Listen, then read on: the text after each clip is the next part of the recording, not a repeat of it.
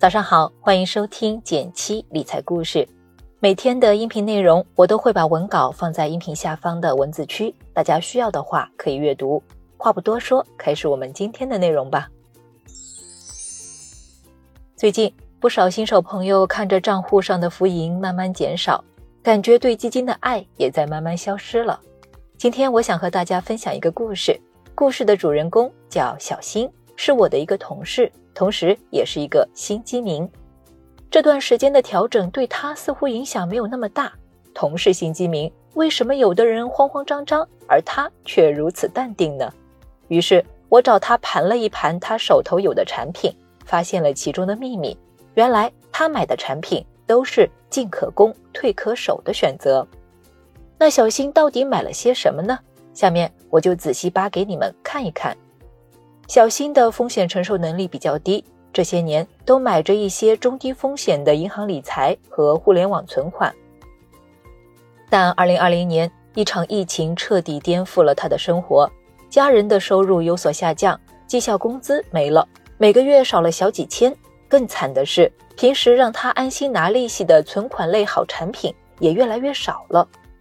打开各大理财平台，发现原来那些常买常有的产品。基本都下架了。面对一年内买房首付款的压力，手上的闲钱应该怎样找到一个更好的安稳去处呢？平时向我咨询理财产品的时候，小新总是带上问一句：“这有没有风险？”一旦说有，他就会尽可能的回避。潜意识里面，他是把风险和亏损划了等号。去年二月的某一天，小新无意间看到了一篇文章，彻底颠覆了他的两个观念。第一，自己并不是风险承受能力为零，只是因为什么都不懂，所以才拒绝迈入投资的第一步。风险代表了未来的不确定性，但并不是亏损的代名词。第二，对于普通人来说，盈亏的概率并非完全在掌控之外。原本他最担心的事情，其实是有解法的，长期投资就可以大大提升获胜盈利的概率。有了这两个观念打底。他就跑过来认真的咨询我，我先问他，我先问他这笔闲钱的用处和时间。小新的需求很明确，一年内有买房计划，这笔钱会是一部分首付。我综合考量了他的风险承受能力后，给他建议了几款波动比较低，但又能比存款多赚一点的产品。这类产品背后，绝大部分大概百分之八十投向了债券类投资品，以稳为主，剩下一小部分。不到百分之二十，则投向了股票，可以在稳健的基础上多赚一点。基金的投资去向，这些信息大家都可以在基金募集说明书中看到。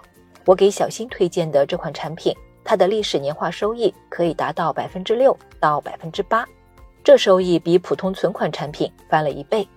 于是小新决定先投一千元进去试一试水，头一个月虽然个别两天有小亏损。但是完全在自己可接受的范围内。渐渐的，一年里他陆陆续续投了大约十万元，赚到了四千块左右。年终盘点的时候，小新仔细算了算，如果这些钱都放在创新存款里，一年大概也就赚两千七百多块。相比起来，现在真的多赚了一些。最近市场波动比较大，虽然小新持仓的产品出现了一些下跌，但这一个月也就跌了百分之一都不到。这个损失幅度是他完全能接受的，在 A 股整体波动比较大的情况下，这类产品让他更安心、踏实，愿意长期持有。看着小新的成长，我很开心，同时也想给不少朋友打个气：第一，不要怕跌，我们普通人是有机会战胜波动的。具体做法就是长期投资。大家可以看我在文字区放的那张图，是天天基金里某债券基金的净值走势，可以看到。虽然短期看上去起起伏伏，但时间拉长看几乎毫无波澜，而且是直线向上。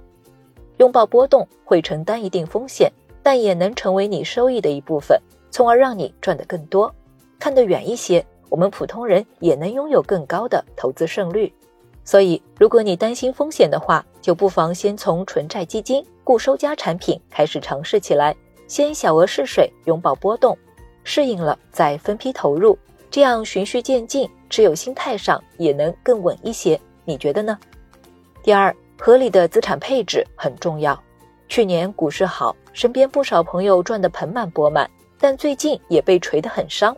这时候就体现出做好资产配置的重要性了，把闲钱分散在股债上，而不是一股脑的都投在高风险资产上，让自己随时保持一种进可攻、退可守的姿态。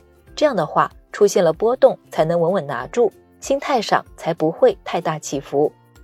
最近的市场有些难受，但长期来看。投资中很多短期痛苦，忍一忍也就过去了。